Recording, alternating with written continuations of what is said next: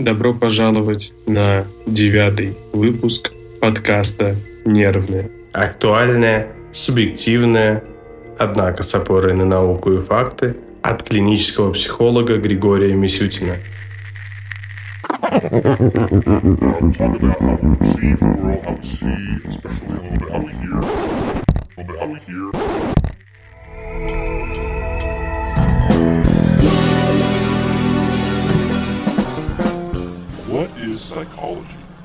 Сегодня мы продолжим с вами наши встречи, и надеюсь, они не прервутся так, как прервались ранее.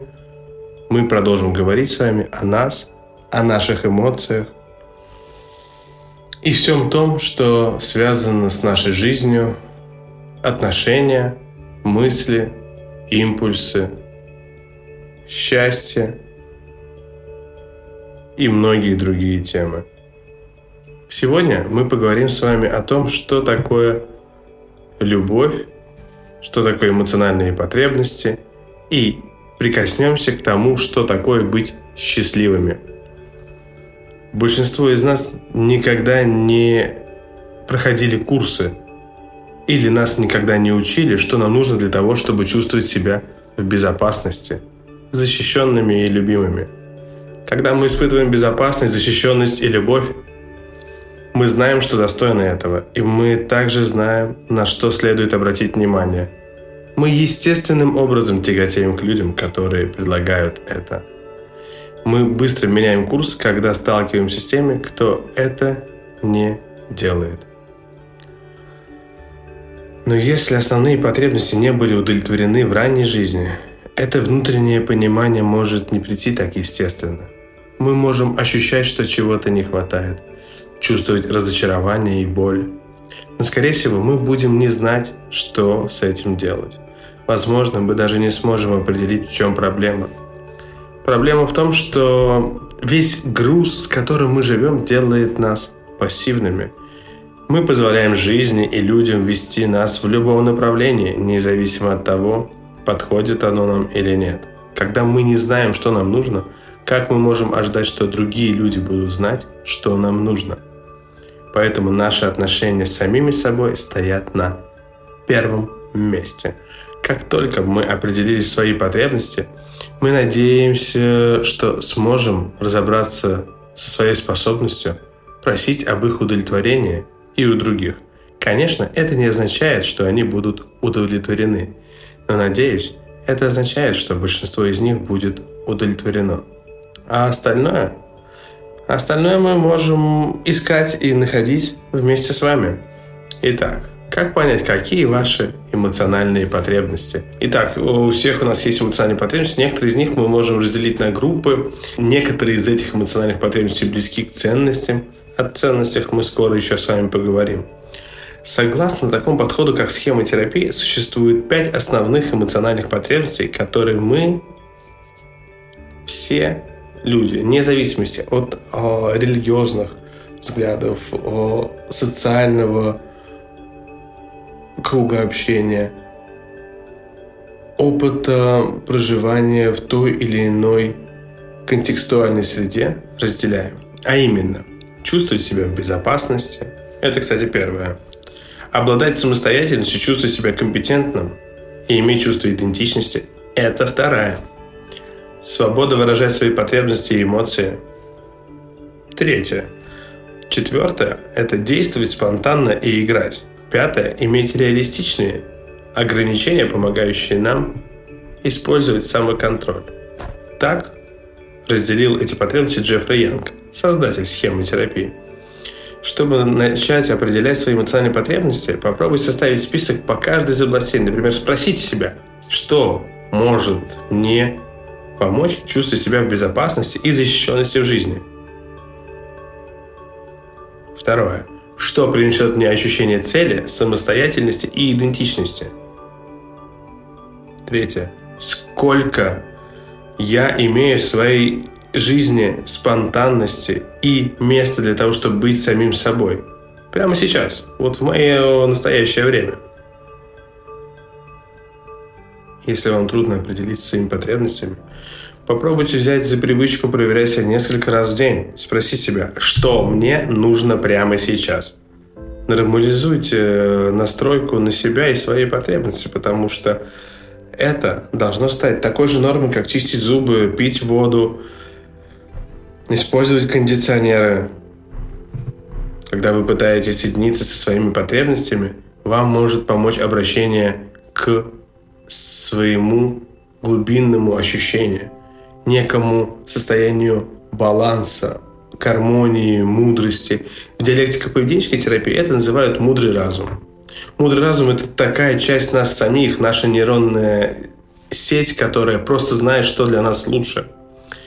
Этот мудрый разум объединяет чувствительность и интуицию, эмоциональный разум и разум логики, расчетливого и разумного ума. В этом нам может помочь регулярная практика медитации.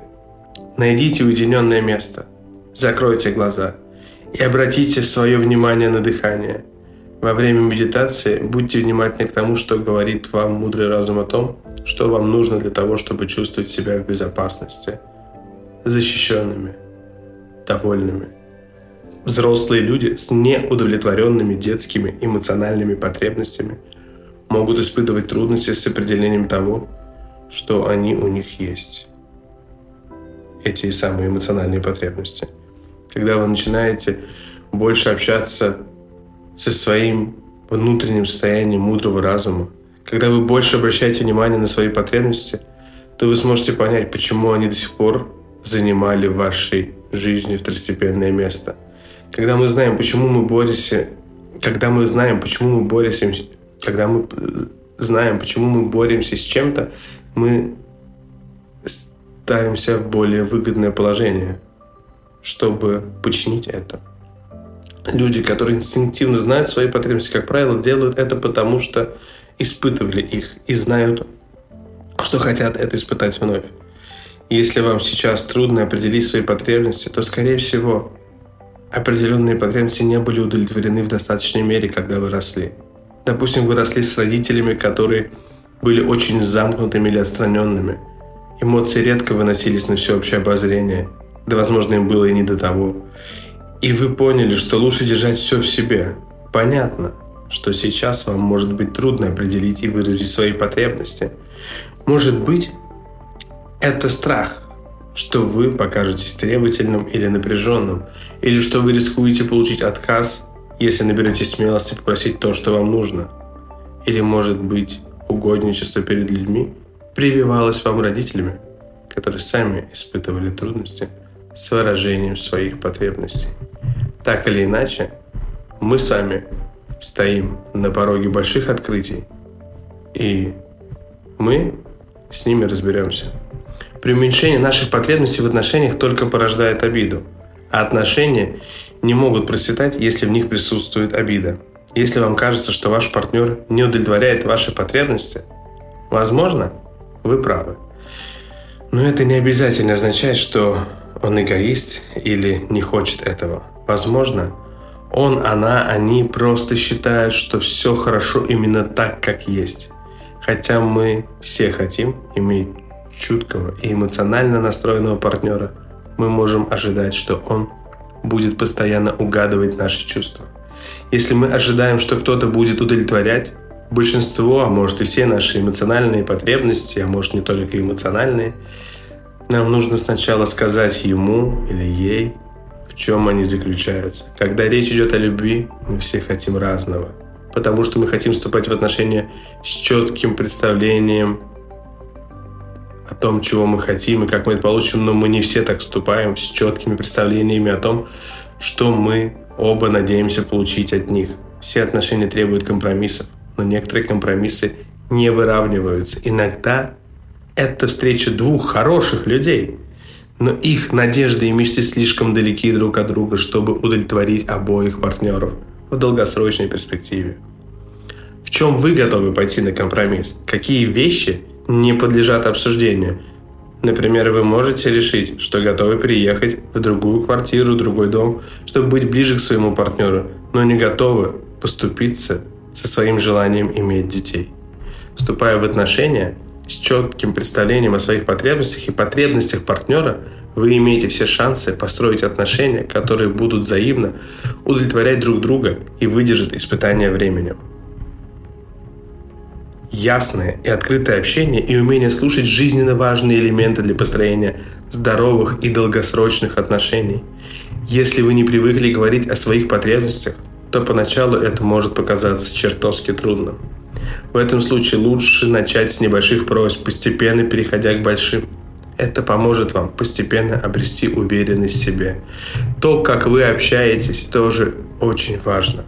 Вы хотите избежать обвиняющего тона, потому что избегаете высказываний на «ты», например, «ты всегда опаздываешь». Вместо этого попробуйте утверждение типа «я», например, «я расстраиваюсь, когда ты поздно приходишь на наше свидание», потому что это заставляет меня думать, что ты не ценишь время, которое мы проводим вместе. Или я тебе не важен, не важна, интересен, не. Если вы всю жизнь жертвовали своими потребностями ради потребностей других, вы можете почувствовать себя виноватым, виноватой, когда начинаете выражать свои потребности. Но в любом случае важно проработать этот вопрос – Начните с признания, что есть это чувство вины, когда оно приходит, и постарайтесь принять и отпустить его.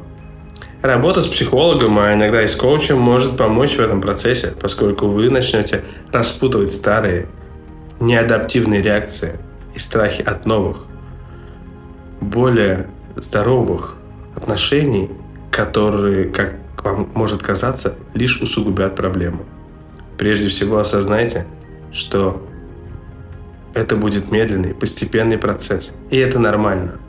Будьте терпеливы к себе, пока вы учитесь этому новому, важному жизненному навыку.